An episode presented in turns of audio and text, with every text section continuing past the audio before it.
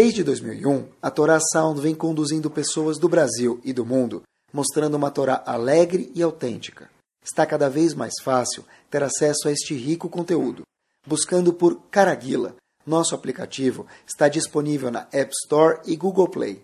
Agora é possível também assistir aos nossos Shorim em vídeo pelos sites toraanytime.com e caraguila.com.br.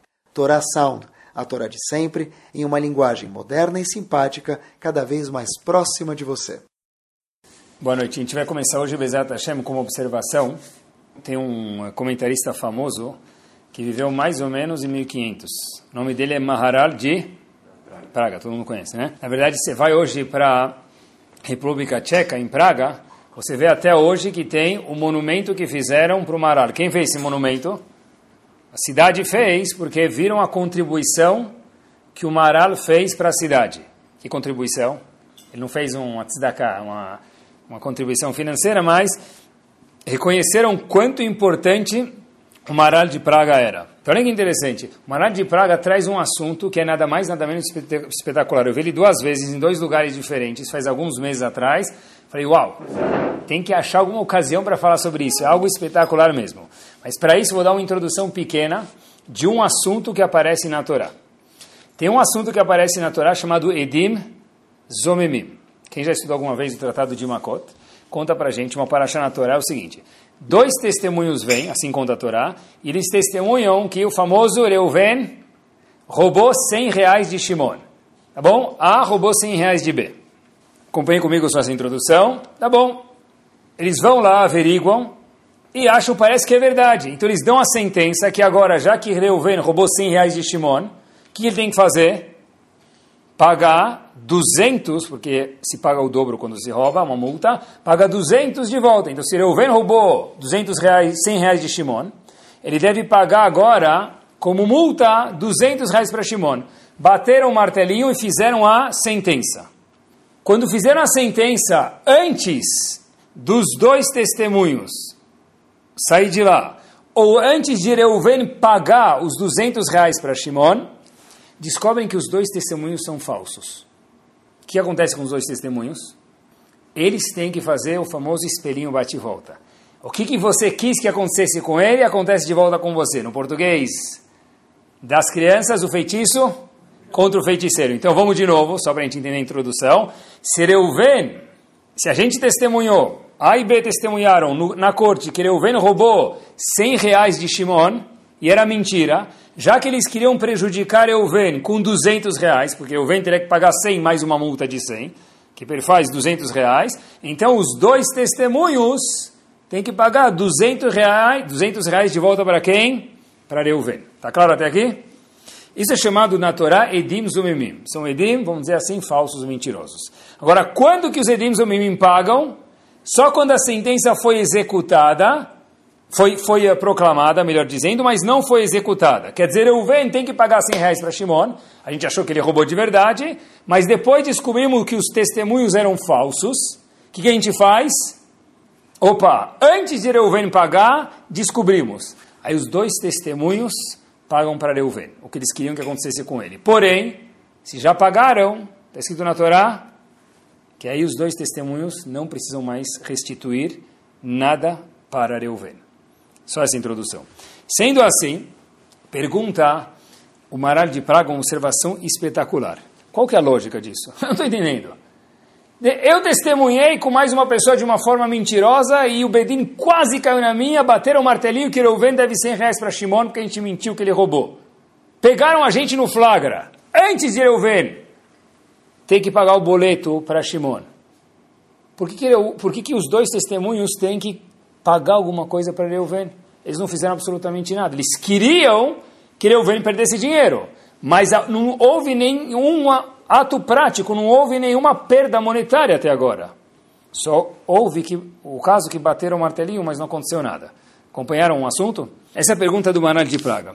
O de Praga fala algo aqui nada mais, nada menos espetacular. Ele fala o seguinte os edim, os testemunhos, eram falsos e queriam que Reuven, no caso, exemplo antes mencionado, perdesse, por exemplo, 100 reais. O Bedin pegou eles no flagra antes de Reuven pagar. Agora, pergunta o de Praga, olha que interessante, pessoal, nunca diria isso. O que aconteceu com a vontade dos testemunhos? Porque de fato Reuven nunca pagou para Shimon, porque a gente pegou eles no flagra e viram que a gente descobriu que os Edim são falsos. Mas o que aconteceu com a vontade dos Edim? Os Edim tiveram uma vontade, os testemunhos, que Reuven perdesse dinheiro. Que aconteceu com a vontade dos testemunhos? Pergunta o Mano de Praga. Nada. Por quê? Porque os testemunhos só vão restituir Reuven se Reuven teve o martelinho batido que ele deve 100 reais, mas de fato ele nunca ainda pagou. E nesse momento, os edim, os testemunhos, foram pegos por serem mentirosos. Diz o Maral de Praga, a vontade dos testemunhos de prejudicar Euven está pairando no ar. O que a gente faz com essa vontade? Diz o Maral de Praga, por isso, olhem que bomba, que os testemunhos têm que pagar de volta 100 reais para Euven. Mas 200 reais. Mas por que eles não fizeram nada? Diz o Maral de Praga, a mas ele, o, o, o Reuven não pagou nada bateu o martelo, mas ainda não houve nenhum momento de pagar. O martelo falou, você deve pagar. Tá bom. Antes dele pagar, descobriram que os testemunhos eram falsos. Qual que é a lei? Opa, os testemunhos têm que pagar. Por quê? Não aconteceu nada ainda, praticamente dizendo. Zumará de Praga é o que você acha. Porque o Shimon também está... É... Mas não aconteceu nada com ele. ele. Tá certo? Mas não aconteceu nada na prática. Reuven não pagou nada para Shimon. Falamos que ele tem que pagar, mas não aconteceu nada. Então o Maral de Praga diz algo espetacular, falou o seguinte, a vontade que nós, Edim, testemunhos, tínhamos de prejudicar quem? Reuven, essa vontade está no ar. Alguma coisa precisa acontecer com essa vontade. Por isso veio a Torá do Shai e disse que o quê? Que os dois testemunhos têm que fazer o quê? Pagar de volta o dinheiro para Reuven. Mas que dinheiro? Nunca, nunca aconteceu nada, nenhuma transação monetária aqui. Isso é o que você acha a vontade de um Yehudi, em Novo Maral de Praga, é uma realidade. Tamanha realidade que os Edim, agora os testemunhos, vão ter que restituir algo que o que? Que Reuven nem pagou ainda. Como assim restituir? Porque tem algo chamado em hebraico ratzon. Ratzon quer dizer vontade. No caso aqui, a vontade era uma vontade ruim tem que pagar os 200, que eles queriam prejudicar eu vendo com 200, 100 que ele devia pagar mais 100 de multa, que é um total de 200, eles têm que pagar 200. Daqui a gente aprende quanto forte, quanto bomba, quanto poderoso é o ratzon, a vontade que existe dentro do Yehudi, homem ou mulher. Olha que interessante, o Maral de Praga traz algumas provas para isso, vou mostrar para vocês duas curtas. O Maral de Praga fala o seguinte, o Talmud fala para a gente no Tratado de Shabbat, na página 97a. Kola Hoshed Biksherim Loke Begufo. Toda pessoa que suspeita do outro, ele merece ser castigado. Por exemplo, eu vi uma pessoa entrando no McDonald's. Essa pessoa não deveria ter entrado no McDonald's, ele errou, mesmo para tomar uma Coca-Cola, porque ele abriu uma suspeita. Mas eu, uma vez que eu vi ele, ele veio imaginar que ele entrou no McDonald's para fazer o quê? Ir no sanitário, não comprar um hambúrguer. Eu vi ele, eu falei, uh, não falei para ninguém. Eu pensei comigo mesmo, ah, peguei o nosso amigo Yankele no flagra, entrando no McDonald's fazer o quê? Dois hambúrgueres, alface, queijo molho especial, cebola picles e um pão com gergelim. Pensei isso dele. Diz o Talmud, o que tem que acontecer comigo que pensei isso dele? Loque foi. Eu mereço um tapa. Mas por quê? Eu só pensei isso dele. Diz o de Praga, essa é novidade, Habibi a marchavá, o pensamento de um Yehudi, ele tem tanto poder que agora você pensou mal dele. O que, eu vou fazer com esse pensamento, diz Akadosh Baruch Hu, no mundo? Precisa se voltar contra alguém. No caso, já que o pensamento foi desagradável, volta a pessoa que pensou mal do outro. Mais uma última prova. Olha que interessante. História de Purim. Todo mundo lembra? Haman queria matar quem? Mordecai. Olhem que foco lindo. A mesma ideia de pensamento diz uma para a gente. Onde Aman acabou morrendo?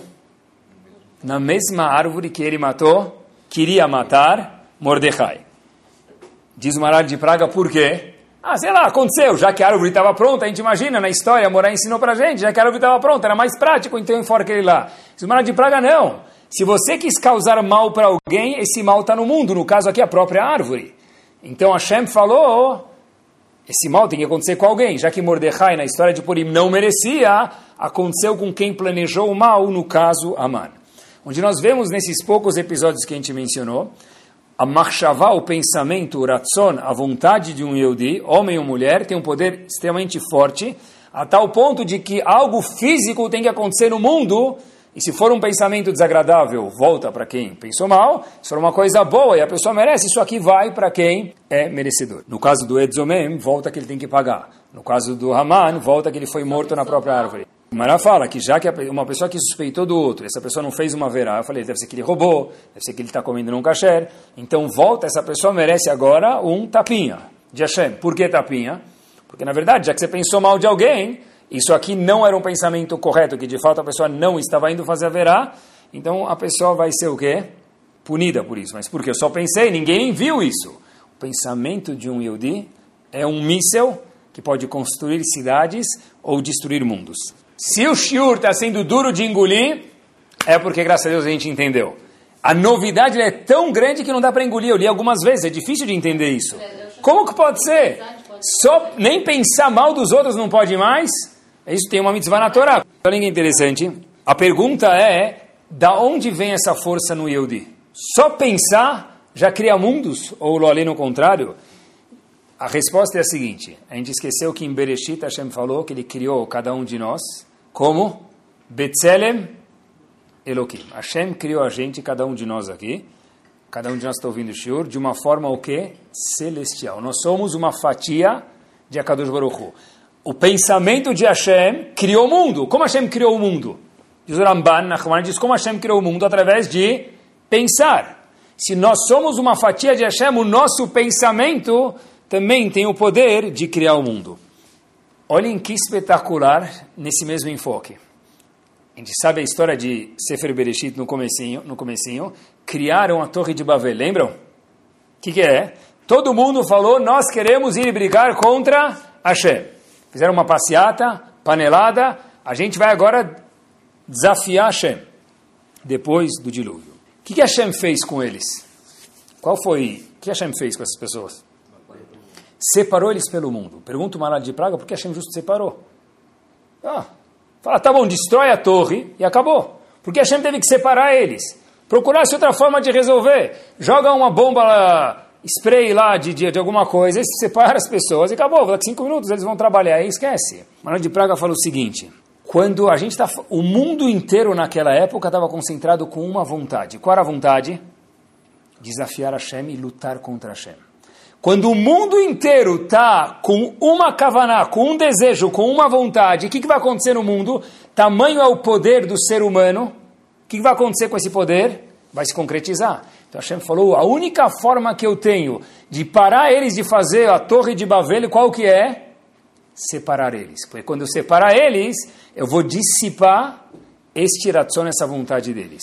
Se eu deixar eles juntos, o que, que vai acontecer? Essa vontade do jeito que Hashem disse, eu criei o mundo, porque eu coloquei o homem com Tselem Elohim, com a, uma faísca divina, se eu, Hashem, dizendo posso criar coisas com o meu pensamento, ele de uma proporção menor também pode fazer isso. Então, olha que espetacular, a única forma de Hashem combater Migdal Bavel foi fazer o quê? Separar as pessoas. Porque se todos têm uma vontade, certeza que vão ganhar. Então, por que eu não ganho na loto? Qual a resposta? Por que eu não ganho na Mega Sena? Ou porque talvez ninguém ganha, é marmelada, pode ser, eu não sei. Ou porque tem outras pessoas, tem outras vontades. E a vontade mais forte ganha. Ou talvez a pessoa não merece, mas a vontade de ganhar alguma coisa vale. Estou com muita vontade, fiz dois números. Tá bom, você concretizou a vontade naqueles dois números, né? Mesma coisa, em tudo funciona assim. Só queria um outro exemplo para a gente que possa entender. Eu queria comprar o terreno, ele também queria, era um leilão. Tem o mérito da pessoa e também tem a vontade da pessoa. A vontade da pessoa, de alguma forma, vai acabar se concretizando. A maior vontade tem um pull muito grande na compra ou no que for. Mesmo no shidur da pessoa. Eu queria casar com ela, ela ou ele também queria. São duas pessoas que queriam casar com ela. Vamos dizer que tinha uma disputa com, com os méritos de um noivo e do outro, e com a vontade, entra na equação e forma quem vai acabar casando com a pessoa. A novidade desse primeiro segmento do Shur é que o quê? Que o ratzon da pessoa, a vontade do Yehudi, tem uma força bomba. E agora dá para entender um pouquinho quando os Rahamim falam para a gente, olha, Poxa vida, uma reza sem intenção, sem kavaná, pensando no escritório, rezando na sinagoga, não se compara com uma reza que você está rezando, fazendo tefilá e pensando no que você está falando, que isso que é kavaná. Nem se compara. Mas por que não se compara? Eu estou falando a mesma coisa. Porque o que, que faltou, pessoal? O ratzon. Porque minha boca estava falando Hashem Sefatai Tiftach Shema Israel, mas eu estava pensando o quê? Vai Corinthians. Então, mas faz tanta diferença? Diz o Maral de Praga que sim faz uma mega diferença. O ratzon, a vontade da pessoa, tem um poder grande. Por isso que a tefilá da pessoa muda muito. E, e uma vez, só para a gente entender o que quer dizer vontade de verdade, conforme a, o impacto da vontade, depende de quanta vontade a pessoa tem para alguma coisa o Rav de Brisco uma vez estava dando um shiur na yeshiva dele, e ele conta, um aluno na verdade conta, que ele fez uma pergunta muito difícil. E ninguém sabia responder. Ficou um silêncio até que um aluno levantou a mão e falou a resposta.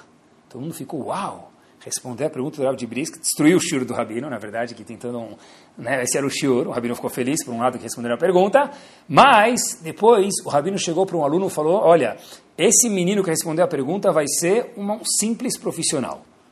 Não vai ser uma pessoa bem-sucedida nem economicamente, nem no mundo da Torá. O aluno que escutou isso do Rabino falou, Rav, ele foi o único que respondeu a pergunta.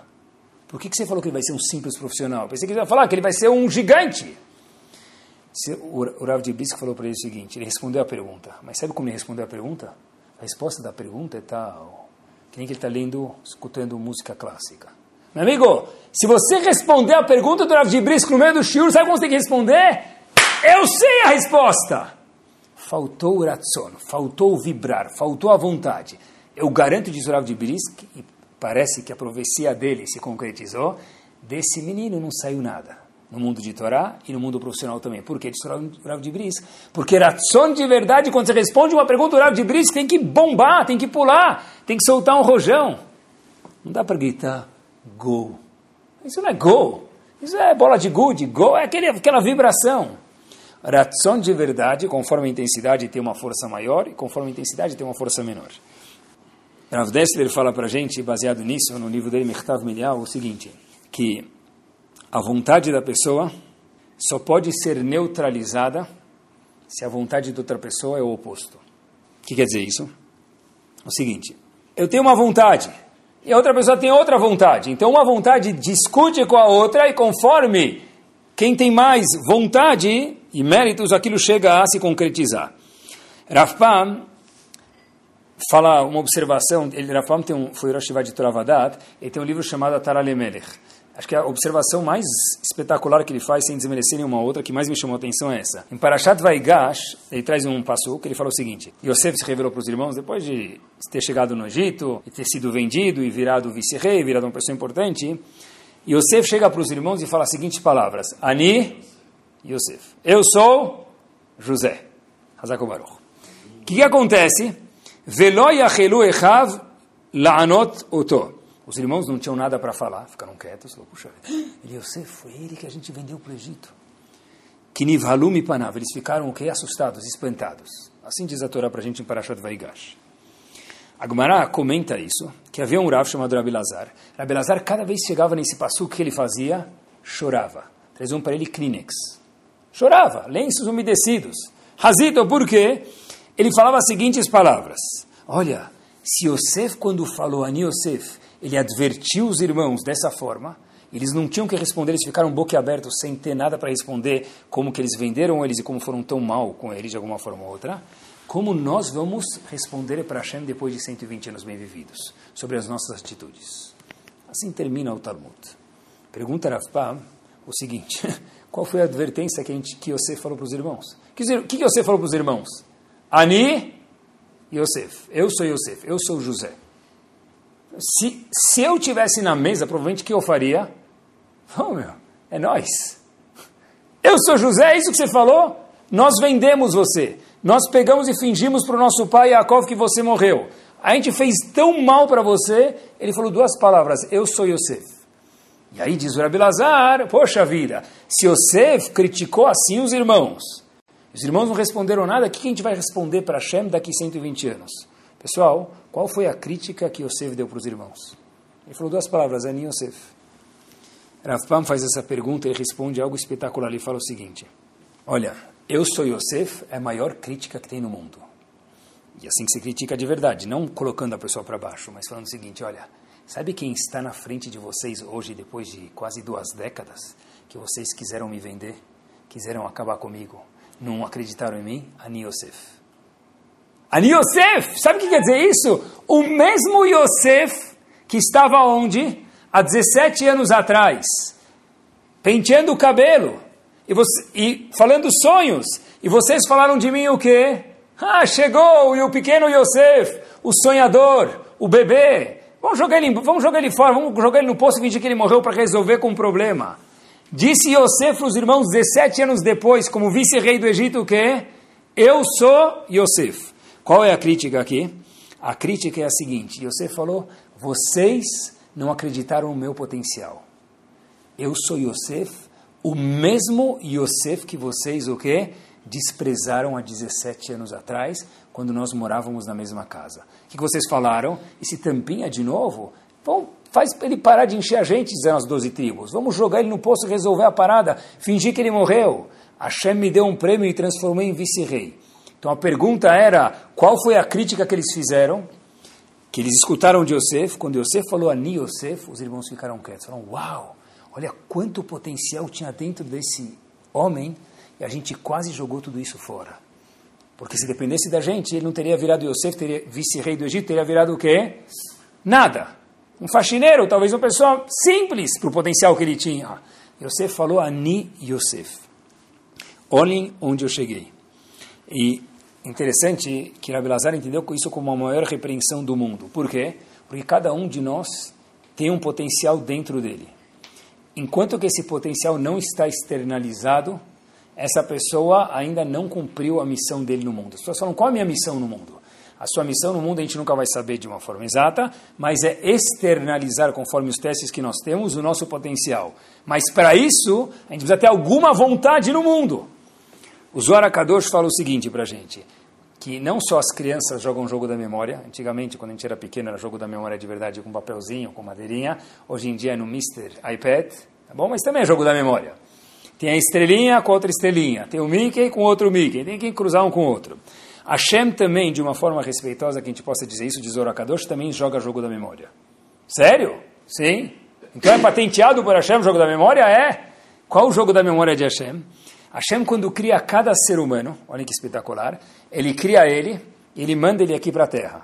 E Hashem tira uma foto dele aqui, e tira uma foto de, desse mesmo ser humano como que, conforme o potencial que a pessoa tem, onde ele pode chegar. Ele guarda essa foto no porta-retrato lá em cima. Depois de 120 anos bem vividos, a pessoa chega lá em cima com uma foto. Olha quem sou eu. Olha onde eu cheguei. Hashem, olha quanto eu consegui fazer. Coloca a foto para você, parabéns. Hashem abre o outro lado do jogo da memória. Vê, olha. Habib, esse é o seu você que eu planejei. Esse é o você que você trouxe depois de 120 anos bem vividos. Será que eles se encontram um com o outro ou não? Se se encontrar, a pessoa cumpriu a missão dele neste mundo. Se não se encontrar, então a gente sabe que a pessoa tem que voltar para o mundo de novo. Mas como, o que quer dizer isso? Porque cada pessoa tem uma foto distinta, porque cada um tem um potencial diferente. Mas isso depende do quê? Da pessoa fazer a missão dele. Mas como? Para a pessoa fazer a missão dele tem que ter alguma vontade na vida. Algum ratzon. Pessoal, isso, isso quer dizer religiosamente, quer dizer como eu cumpro o Shabat. Isso quer dizer moralmente, como eu sou pai, como eu sou mãe. Isso quer dizer na casa, como eu sou marido, como eu sou esposa. Isso quer dizer o que, que Hashem espera de mim como membro da minha comunidade. Hashem espera em alguma coisa de cada um de nós, cada um tem um potencial diferente do outro, Hashem espera coisas diferentes. Conforme isso, Hashem tem uma foto de nós. E na verdade, me permitam falar, mas Rahamim, muitos livros falam que Geinom não é fogo. Falam, ah, o fogo. Eu não gosto de falar de Geinom, mas é importante uma vez falar sobre isso. Geinom não é fogo, não é espetinho, o desenho do gibi do penadinho. O que é Geinom? Geinom é o maior Geinom que existe, a maior coisa desconfortável que pode acontecer. Depois de 120 anos bem vividos, a pessoa chega lá em cima e vê, fala, olha onde eu podia chegar e olha onde eu cheguei. Isso é a coisa mais triste que tem. Isso é Ani Yosef. O Zohar fala que depois que Avram Avinu fez os testes dele, Hashem chega para Avram fala, Vayomer, Avraham, Avram. Chama o nome de Avram duas vezes. Pergunta o Zohar Kadosh, Por que chamou o nome de Avraham duas vezes? Hashem diz o seguinte, o Avraham aqui embaixo é o mesmo Avraham que lá em cima. Você já cumpriu o seu teste, Avraham Avino. O Avraham, Avraham quer dizer o Avraham que tem aqui embaixo. É o mesmo Avraham que eu tenho no meu porta-retrato da Kadosh Baruch Hu dizendo lá em cima. É o mesmo Avraham, é o Ani Yosef, é o mesmo. Olha, eu atingi o meu potencial. Quem respondeu isso para a gente e quem perguntou isso foi Rav Pam, assim que ele explicou Ani Yosef. Viu uma história, em hebraico se fala Naedoresh Nayemekayem. Às vezes a pessoa fala alguma coisa, mas ele não põe isso na prática. Rav Pam colocou isso na prática. Olha que interessante. A história se passa em Nova York. Havia um filho visitando o pai no hospital. Esse senhor, nome dele é Gissinger, um senhor americano, estava no hospital, estava com muita dificuldade de falar, e o filho viu que o pai estava no leito querendo falar alguma coisa. Então ele chegou perto do ouvido, do, da boca do pai, colocou o ouvido lá, e o paciente, quer dizer, o pai falou para o filho o seguinte, olha, eu gostaria que você chamasse Raf Pama aqui no hospital para me dar uma brachá, porque eu estou sentindo que se ele vier aqui me dar uma brachá, eu vou me sentir mais forte, eu vou melhorar. Então, o filho escutou isso, falou, como é? eu vou chegar para o Raf Pama, ligar para ele e falar, Rav, eu queria que o senhor viesse, dar uma brachá para o meu pai aqui no hospital, se deslocasse. Então o filho falou, tá bom, Bezat Hashem, fazer tefilá, que meu pai esqueça disso, e amanhã ele vai esquecer e não vou precisar chamar o Raf Pama. Dia seguinte, o pai pergunta para o filho, faz de novo o esforço e fala aí, você comunicou a fama que eu quero uma brachá dele? O filho viu que o pai estava insistente, não tinha forma, outra forma, e o pai era aluno do Rafam. Então o filho liga para Yeshiva, fala para Rafam, para falar, eu sou filho de fulano, Sr. Gissinger, ele foi seu aluno, ele está em tal hospital, e meu pai quer muito, desculpa, estou engasgando aqui falar com o senhor, não sei se é falta de respeito, a visita do senhor. Rafam falou, hum, Puxa vida, quero muito, mas tem um problema, eu sou Cohen. Olhem o que é ratzon, pessoal, olhem o que é querer de verdade. Eu sou Cohen, e um Cohen não pode entrar no hospital muitas vezes, por quê? Porque se tiver qualquer pessoa falecida no hospital, o Cohen não pode entrar em contato com falecidos, mesmo hoje em dia. De repente, Rafam faz a seguinte pergunta para o filho daquela pessoa que estava no hospital. Falou para ele, olha, existe uma janela perto de onde teu pai está no quarto? O filho falou, claro que tem, Raf. E teu pai consegue chegar até a janela? Ele falou, claro, meu pai consegue levantar e andar no quarto. Então a fama falou, está combinado. Para combinado o quê? Não se preocupa, eu vou fazer uma visita. Mas o filho falou, mas o senhor é Cohen. A fama falou, não se preocupa. Pessoal, o Rav Pam saiu da yeshiva dele em Brooklyn, Toravadat.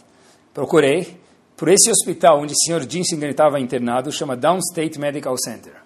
Eu procurei no Rav Google 30 minutos de um lugar para o outro. 30 minutos para ir, 30 minutos para voltar. Mas como é que Rav vai visitar esse leão Cohen? Rav chega na janela do hospital no térreo, num campo de visão da janela do andar lá, liga para o filho e fala, olha, peça para o seu pai, por favor, ir para a janela do hospital, do quarto dele. Ele olha lá para a janela do hospital e vê quem está no térreo acenando, nada mais, nada menos do que quem, queridos? Rav. Mas eu sou Cohen e não posso ir lá em cima. Mas você quer ou não? Eu quero. Rafam olhou para ele, falou o seguinte, eu vou fazer uma brachá, assinou, mesmo que o paciente não ouviu a brachá, e a história termina que o paciente, de fato, sentiu-se melhor e acabou saindo do hospital. Pessoal, querer de verdade, se você quer, não só que o Ratson, como a gente mencionou antes, tem um poder gigante, mas se a gente quer de verdade, uma coisa acontece. Mas eu sou Cohen! Baruch Hashem, eu não posso ir. Não, eu sou Cohen, eu quero achar um jeito de ir. Baruch Hashem, eu estou isento de ir no casamento, isento no bar mitzvah. Se você quiser ir de verdade, você vai achar um jeito, a fama achou um jeito. A vontade da pessoa se transforma e tem um impacto gigante. Mais um episódio. Para a gente ver o que quer dizer o ratson do Yehudi, o que quer dizer a vontade. Tem uma famosa yeshiva que eu via na, na, via na Europa, chamada yeshiva de Novardok. Na cidade, obviamente, de Novardok. E parece que era muito famoso das histórias que acontecem em muitas yeshivot, que viam as pessoas assim que eles casavam as filhas. Perguntavam para o yeshiva quem é o melhor, melhor aluno da yeshiva. Eu nunca entendi essas histórias, porque se todo mundo é o melhor aluno da yeshiva, então tudo bem. Mas a história se passa em Novardok, que veio uma pessoa, a história verídica, falou para o yeshiva, Rav, qual o melhor aluno da yeshiva? E o yeshiva de Novardok era uma bomba de, de sabedoria, falou o seguinte para esse, esse pai da noiva, olha... Essa pessoa que você está vendo lá no canto da minha shiva, do lado esquerdo, ele é o maior lamdan. Lamdan quer dizer a pessoa que mais entende de Gemara. Ele pode explicar uma contradição de uma Gemara com a outra. É uma pessoa muito analítica na Gemara. Aquela pessoa que está vendo no outro canto da Yeshiva é a pessoa que é chamada em hebraico maior baqui. Maior baqui quer dizer o maior conhecedor do chás. Ele não é tão analítico, tão profundo, mas é o maior conhecedor. Mas o melhor aluno não é nem esse nem aquele. Que é o melhor aluno? Aquele menino chamado Yaakov, que está no outro canto da Yeshiva. Mas aí o pai da noiva perguntou para o Yeshiva o que, que ele tem. Se um é o maior analítico, outro é o maior conhecedor, por que esse é o melhor aluno, o senhor me disse? Diz ele porque Yaakov é o maior mevakesh, é aquele que mais quer, que tem a maior ratzon, a maior vontade. Então, esse pai da noiva apresentou a noiva para esse noivo e acabaram se casando. E esse Yaakov acabou se transformando, depois de muitos anos, obviamente, de estudo em afinco, com vontade, Rav Yaakov Kanievski, Stipler Zichron Bracha, pai do Rav Chaim Kanievski Shlita. Mas qual foi a nomenclatura que Rosh deu para ele? Não é o maior sábio, não é o maior gênio, não é o que está mais no Betamidrash. Ele tinha muitas qualidades, mas a qualidade maior dele qual que era? Ele é o maior Mevakesh. Mevakesh que quer dizer o que mais quer. E a pergunta que a gente tem que se fazer, pessoal, é o que, que a gente quer. Época de Olimpíadas. Torá também é cultura. Eu procurei bastante. Como funciona o recorde dos 100 metros rasos? vocês procurem, ou acreditem em mim se quiserem, 1912. Primeiro recorde marcado. O recorde dos 100 metros rasos foi 10,6 segundos. 100 metros rasos em 10,6 segundos. Quem fez isso?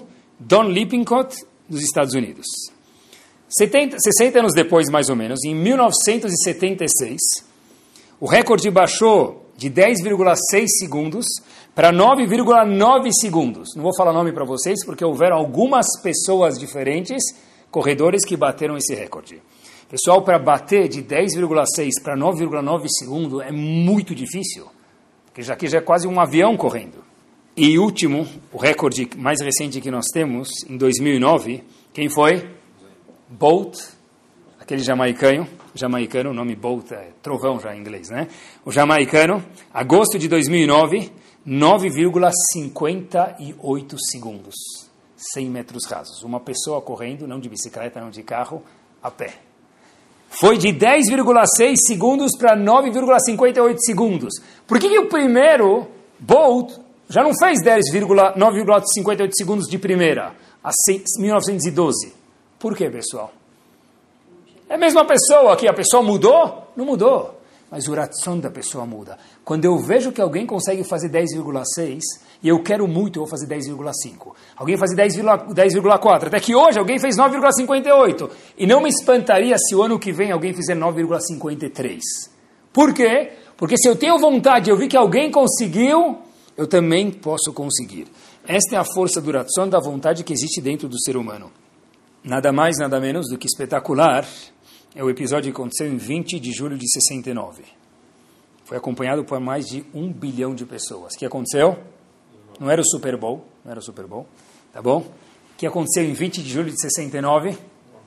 Um pequeno passo para o homem, um grande passo para a humanidade. O homem chega até a lua. Como que o homem chegou na lua? Como que chegou na lua? A gente imagina uma criança, você pega uma criança e fala, olha, a gente vai daqui para Miami. Nem a gente entende direito. Você dorme aqui, acorda em Miami, como é que é? A gente nem entende direito. Chegar até a Lua, chegar até a Lua, gravidade, sair de tudo isso, como é que funciona isso? Habib, se você tem vontade, você consegue chegar até a Lua. Quando está num jogo de futebol é a mesma coisa. O que, que o narrador grita no meio do jogo de futebol? Quando a bola sai lá longe e está perto do gol, e o jogador, o atacante está longe da bola, o que, que ele grita? Vai buscar! que, que vai buscar? Corre! Se você tiver ração de verdade, até jogo de futebol, não é jogo de futebol, se você não tem ração, nada. Nós temos que ter sonhos. Um homem, uma mulher, um Yodim especial, que não tem uma aspiração de crescimento, não tem sonho, ele está quase que não vivendo. A pessoa tem que sair da mesmice. Qual é o sonho? O que, a gente almeja ser na vida, meus queridos? O que a gente quer ser? Olha que interessante. Tem algo de se lambuzar. Nunca tinha pensado dessa forma. Talvez algo simples, mas nunca tinha pensado assim. E Etziat Mitzrayim, saída do Egito. Quantas mitzvot tem na Torá que é Zecher Etziat Mitzrayim? Kiddush é Zecher Etziat Mitzrayim. Filin é Zecher Etziat Mitzrayim. Pesach, Sukkot, né? muitas mitzvot. Yetziat Mitzrayim aparece, a saída do Egito, dezenas de vezes na Torá. Agora a pergunta é a seguinte, para que a gente saiu do Egito? Saímos do Egito para quê? Hashem falou, logo que você saiu do Egito, homem e mulher, Yehudi, para que você saiu do Egito, Hashem falou, começa a contar que daqui a alguns poucos dias você vai chegar onde? No Har Sinai. Tive pensando quando estava preparando esse shiur, por que Hashem falou isso para a gente? Oh, saí do Egito, eu não aguento mais ser escravizado. Uft, o ponto é sair do Egito, para onde eu estou indo, o que, que me interessa? Hashem está falando, você não entendeu ainda como funciona o mundo. Sair do Egito só para não ser escravo vale muito pouco. Sair do Egito tem que ser com o quê? Está saindo de lá com oração, com vontade para ir para onde? Porque, pessoal, o evento mais importante do mundo, se ele não tem um objetivo do para onde você quer chegar, essa vontade ela fica muito pobre. Então Hashem falou, te tirei do Egito, mas tem que ter o que junto com isso? Alguma coisa para onde você quer chegar, onde é a finalidade. E o mundo faz a gente ficar tão ocupado, um adolescente com a escola, com os trabalhos de escola, provas trimestrais, mensais, e quando tem prova trimestral e mensal, os pais também têm que estudar com os filhos muitas vezes, não é? A gente tem que lembrar de tudo que a gente já não lembra faz tempo. E os pais e as mães têm muitos afazeres, muitas coisas para fazer. A gente está tão preocupado e tão ocupado com tantas coisas boas que a gente esquece uma coisa importante. Quando você vai sonhar em ter um eu um pouco maior? Eu sou assim, mas cadê o teu oração? Cadê tua vontade? Você não quer ser alguém maior? Há 40 anos atrás o homem foi parar na Lua. Hoje o homem pode chegar depois da Lua, se ele quiser, em Júpiter, se ele quiser. Talvez algum dia vão chegar no Sol. É muito quente lá. Não me assustaria que alguém dos nossos netos nos conte que alguém chegou no Sol. Porque com vontade dá para chegar em quase qualquer lugar. Perguntas do tipo: o que você gostaria de fazer para os nossos filhos? Se você tivesse a varinha mágica, o que você gostaria de ser? O que você gostaria de inventar? O que você gostaria de dirigir quando você for mais velho? Eu acho que essas perguntas têm que fazer parte de uma casa saudável. Porque se a gente sonhar em chegar em 3 mil metros de altura, a gente, Bezat Hashem, vai, sonhar, vai chegar em 1.500 metros de altura. Se a gente sonhar, pessoal, com 100 metros, talvez a gente chegue nos 50. O homem tem que ter sonhos altos. Ah, eu já parei, eu já passei dessa fase da vida. Não existe isso. Se você está vivo é porque Hashem acredita em você, sonha. A pergunta é, em árabe, resumindo o shur em uma palavra, qual é o seu inshallah? Que quer dizer inshallah? Yaret, tomara, inshallah, inshallah o quê? Oxalá. Qual é o seu inshallah, meu querido? Aonde você quer chegar? Sei lá, pagar as contas de fim de mês. Isso é inshallah, pessoal. Isso é, é pouco. Tem que querer alguma coisa a mais. Eu quero como pai, como mãe, como diretor da empresa, como Shomer Shabbat, como pessoa membro da comunidade. Alguma coisa a gente tem que querer. Cada um de nós tem dentro dele, diz o Maral de Praga no começo do Shiur, um Christopher Reeve. Lembram dele? Já mudou. Mas o personagem da nossa época, do super-homem, Christopher Reeves de Chron Libraha, já faleceu em 2004, mas ele era o super-homem, ele tem dentro dele isso aqui. Logo antes, em Pirkei Avot está escrito isso, né? antes de começar a reza Shaharit, a última coisa, logo antes do começo da reza, do Rodu, Eveaz Kanamer, e daí por diante, está escrito em Pirkei Avot, você tem que ser valente como o leopardo, leve como a águia, ágil como o cervo e forte como o leão. Assim está escrito em Pirkei Avot. Pergunta o Zohar Kadosh, como é que eu vou ser tudo isso? Tem um zoológico dentro de mim? O Zohar Kadosh, sim. Você tem todas as forças dentro de você. Forte que nem um leão, valente como o leopardo, leve como a águia, ágil como o cervo. Por isso que Hashem falou, seja tudo isso. Por quê? Porque nós temos isso dentro da gente. E na fase final do Shur, queria mostrar para vocês uma coisa, é o seguinte. Por que essa vontade ela se perde no meio do caminho muitas vezes da nossa vida? Um, porque a gente esquece desse tópico do Shur, estamos lembrando, mas tem mais uma razão, acho. Yaakov, antes de ir embora do mundo, ele foi dar uma bênção para os dois filhos dele, Shimon e Levi. Ele deu bênção para todos os filhos, mas pegou dois filhos em especial, um chamado Shimon e outro Levi. E o Passuco fala que quando Jacob foi dar uma brachá para os dois filhos, falou o seguinte, Shimon e Levi, Achim. Shimon e Levi, vocês são irmãos. Rav Schwab faz uma anotação bomba aqui, fala assim o por que, que Jacob falou, e a Torá conta isso para gente, antes de Jacob dar uma brachá última, antes de ir embora do mundo para os filhos, Yaakov, Shimon e Levi Yaakov falou para Shimon e Levi, vocês são irmãos. A Torá já falou para a gente algumas vezes que eles eram irmãos. Porque repetiu na hora da Brachá, Shimon e Levi, vocês são irmãos, e agora eu vou dar uma bênção para vocês, Yaakov dizendo. Porque ele repetiu que eles são irmãos, a gente já sabia disso. Disse Rav o seguinte, quando a Torá falou que vocês são os irmãos, e normalmente isso não acontece, mas aqui aconteceu, Yaakov viu nos dois irmãos o mesmo potencial. Então Yaakov falou para os dois irmãos, que eram filhos dele, Shimon e Levi, vocês são irmãos. Quer dizer, irmãos, não irmão fisicamente, os dois têm o mesmo potencial. Assim disse Rav Schwab, por isso que falou a palavra Rim. Agora pergunta Rav Schwab, o que aconteceu com os dois irmãos? O que, que saiu de Shimon? Rav Schwab, de Shimon saiu Zimri ben Salu. Zimri ben Salu foi uma pessoa que aparece bem depois no Sefer Torah, descendente de Shimon, que teve relações sexuais em público com uma mulher midianita e foi morto em público. Descendente de Shimon. Quem era irmão dele tinha o mesmo potencial, Ahim, Levi. O que, que saiu de Levi? Toda a Torá do povo, Moshe e Aaron saíram de quem? Descendentes diretos de quem? De Levi. Diz Rav Schwab, de um saiu uma pessoa não boa e de outro saiu la creme de la creme, Shimon, eh, Moshe e Aaron. Por que isso? Ele não explica, mas deve ser que, pessoal, durante a vida nós fazemos um monte de escolhas. Cada escolha que a gente faz, cada escolha que a gente faz, leva a gente mais perto de alguma direção. Todas. Desde quais são os nossos amigos, desde com quem eu caso, com quem eu casei, desde que lugar da sinagoga eu sento para rezar. Questão, faço questão de exemplos práticos. Desde que caminho, que valores eu dou para os meus filhos, desde que, que assuntos que eu falo na minha mesa de Shabbat. Tudo isso sai. Eu escolho se vai sair daqui o quê? Durante alguns anos, Bezat Hashem, dos meus filhos, vai sair Zimri ou vai sair Moshe Aaron. Por quê? Porque não é que saiu de repente de um Moshe Aaron e de outro Zimri. Eles eram irmãos, tinham o mesmo potencial. A resposta é, deve ser que o quê? As decisões que a gente faz na vida vai aproximando a gente mais do Polo Norte ou mais do Polo Sul. Decisões maiores têm impacto maior, decisões menores impacto menor. Mas cada a gente tem que se questionar qual a vontade que a gente tem e para onde a gente está indo. Agora a pergunta é a seguinte, e com isso a gente termina. Tudo dá para fazer de acordo com o Natson, então? Se eu tenho vontade, o homem chegou à Lua, o recorde dos 100 metros rasos baixou de 10,6 segundos para 9,58 segundos. Quer dizer que meu ratzon, ele é muito forte. Dá para fazer o que eu quiser com o meu ratzon? Ou tem alguma limitação? Se eu acreditar de verdade, eu consigo chegar na Lua? Então, sem isso o Shur não poderia terminar. E aqui a gente finaliza o seguinte. Quando Moshe Rabbeinu foi nomear o próximo líder do povo, quem era o próximo líder do povo? Não eram os filhos de Moshe Rabbeinu, Yoshua.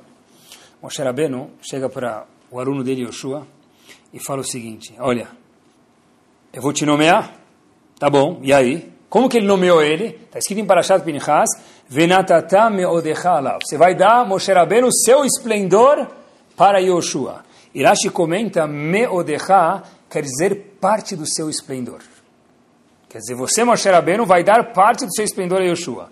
A pergunta óbvia que tem é, por que, que Moshe Rabbeinu não deu todo o esplendor dele para Yoshua, para que Yoshua fosse tão grande quanto Moshe Rabbeinu? Porque a resposta é a seguinte, Moshe Rabbeinu só teve um e só vai ter um. Se Yoshua, que tivesse o maior ração, a maior vontade, a maior empolgação do mundo, que é o estilo de hoje, falar, eu só vou ficar feliz quando eu chegar a ser Moshe Rabbeinu, Yoshua ia falecer depois de 120 anos bem vividos, triste. Mas culpa de quem? Dele. Porque Hashem já falou para Moshe Rabbeinu, você vai dar parte da sua glória para Yeshua. Por que não toda a glória? Porque Hashem falou, Moshe Rabbeinu, neste mundo só vai ter um. Nunca mais vai ter uma réplica de uma pessoa tão grande quanto Moshe Rabbeinu. Nunca mais. Yoshua vai ser gigante? Vai. Mas nunca igual Moshe Rabbeinu. Daqui a gente aprende, queridos, que quando a gente tem um sonho, e a gente investe, e a gente se questiona por que eu não sou igual a ele. Por que eu não sou igual a ela? Por que meu corpo não é igual ao dela? Por que minha conta bancária não é igual a dele? Por que meus filhos não são? Pode ser que falta vontade. Mas depois que já fez sua parte, já se esforçou de verdade, já acreditou no oração que você tem, fez filar para Kadosh Baruchu, merece um bom tapinha nas costas, porque não se cobra mais do que você pode se cobrar.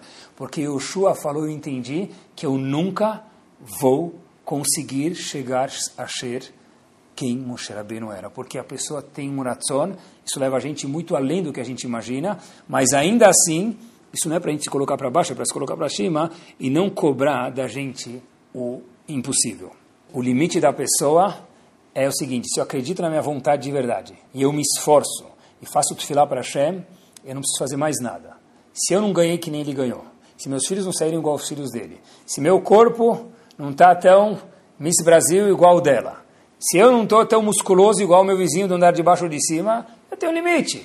Tem pessoas que vão ficar musculosas vendo pouca musculação, então a gente vai ficar pouco musculoso ficando o dia inteiro no gym. Cada pessoa tem uma constituição diferente. Moshe Rabbeinu falou, Yoshua, você nunca vai ser igual a minha pessoa. Já que Torá também é cultura, é o seguinte. Teve um homem que investiu, história verídica, tudo o que ele tinha numa pequena oficina e trabalhou literalmente dia e noite. Dormia aproximadamente quatro horas por dia, dormia dentro do escritório, dentro da fábrica dele. Tá bom? De repente, os custos foram maiores do que os lucros. Ele pediu para a esposa as joias que ele deu até então para ela de presente. A esposa acreditou no marido e falou: Olha, está aqui minhas joias. O marido penhorou a casa dele e as joias e foi morar onde? No escritório. Ótimo. Ele lança um produto, depois de investir tudo isso, e o produto é rejeitado por falta de qualidade. Não passou no ISO 9001. O que, que ele faz? Ele diz o seguinte: o meu ratzon, a minha vontade, é maior do que esse fracasso. Vou continuar mais um passo. O homem falou: Olha, se não passou no teste de qualidade, vou eu voltar para a faculdade, fazer um curso especializado em faculdade, em qualidade, para poder, melhor dizendo, o quê? Lançar meu produto. Ele volta dois anos para essa faculdade específica em qualidade de produtos. Ele faz esse curso técnico e todos os amigos dele falam: Você é louco voltar para a faculdade agora? Ah, tá bom. O meu ratzon é maior do que minha vergonha. Ele finaliza o curso de qualidade, meus queridos. Ele volta, produz agora o produto, o mesmo produto, com qualidade, e ele fecha contrato com compradores. Pronto, começa a produzir para entregar em alguns meses. Seis meses depois, guerra. A fábrica dele que agora, depois da faculdade, agora passou o curso de qualidade, agora que fez tudo isso, penhorou as joias da esposa e a casa dele foi bombardeada na guerra. Fábrica bombardeada, mas parece que ele disse: o meu ratzon, a minha vontade, é maior do que o estrago mais uma vez. Ele reconstrói a fábrica. História verídica, estou terminando. E tem um terremoto na cidade. A fábrica chacoalha e ele diz para si próprio, aparentemente, para ter continuado, o meu ratzon, a minha vontade, é mais forte do que o terremoto que abalou a minha fábrica. Tá bom? Ele volta e ele fala, olha, o que eu faço agora? Continua trabalhando e está com o produto pronto, só que depois da guerra que recém teve, e depois do terremoto não tem gasolina. Ele tem que produzir uma bicicleta com motor fraco que gaste pouca gasolina para poder vender. Ele acaba produzindo uma bicicleta com motorzinho fraco, ele tem uma demanda gigante e abre uma fábrica que consegue financiamento e prova que o ratzon dele foi mais forte do que os testes. Quem era esse senhor? Senhor Soichiro Honda. Senhor Soichiro Honda ensinou para a gente, já faleceu, que o que é? que se você tem vontade de verdade, você consegue. Apesar que a vontade é limitada, como a gente mencionou Moshe e Yoshua. Mas consegue. Cada vez que você estiver andando na rua e ver um Honda, lembra da guerra, lembra da fome, lembra do terremoto. Mas o homem acreditou, a oração dele foi verdadeiro. Diz o Maral de Praga, o pensamento de Eudi é uma bomba. O ato, muito mais. Por isso que a gente fala todo dia na Tfilah, Poter reteadecha, umasbia lecholchai. Hashem, por favor, dá para cada um o quê? Ratzon, vontade. Que Bezat Hashem, a Kadosh Baruch Hu, possa dar para cada um de nós o que, meus queridos? Poter reteadecha, umasbia lechol chai. Bezat Hashem, Ratzon. Torah Sound, desde 2001, aproximando a Torá dos Yehudim e de você.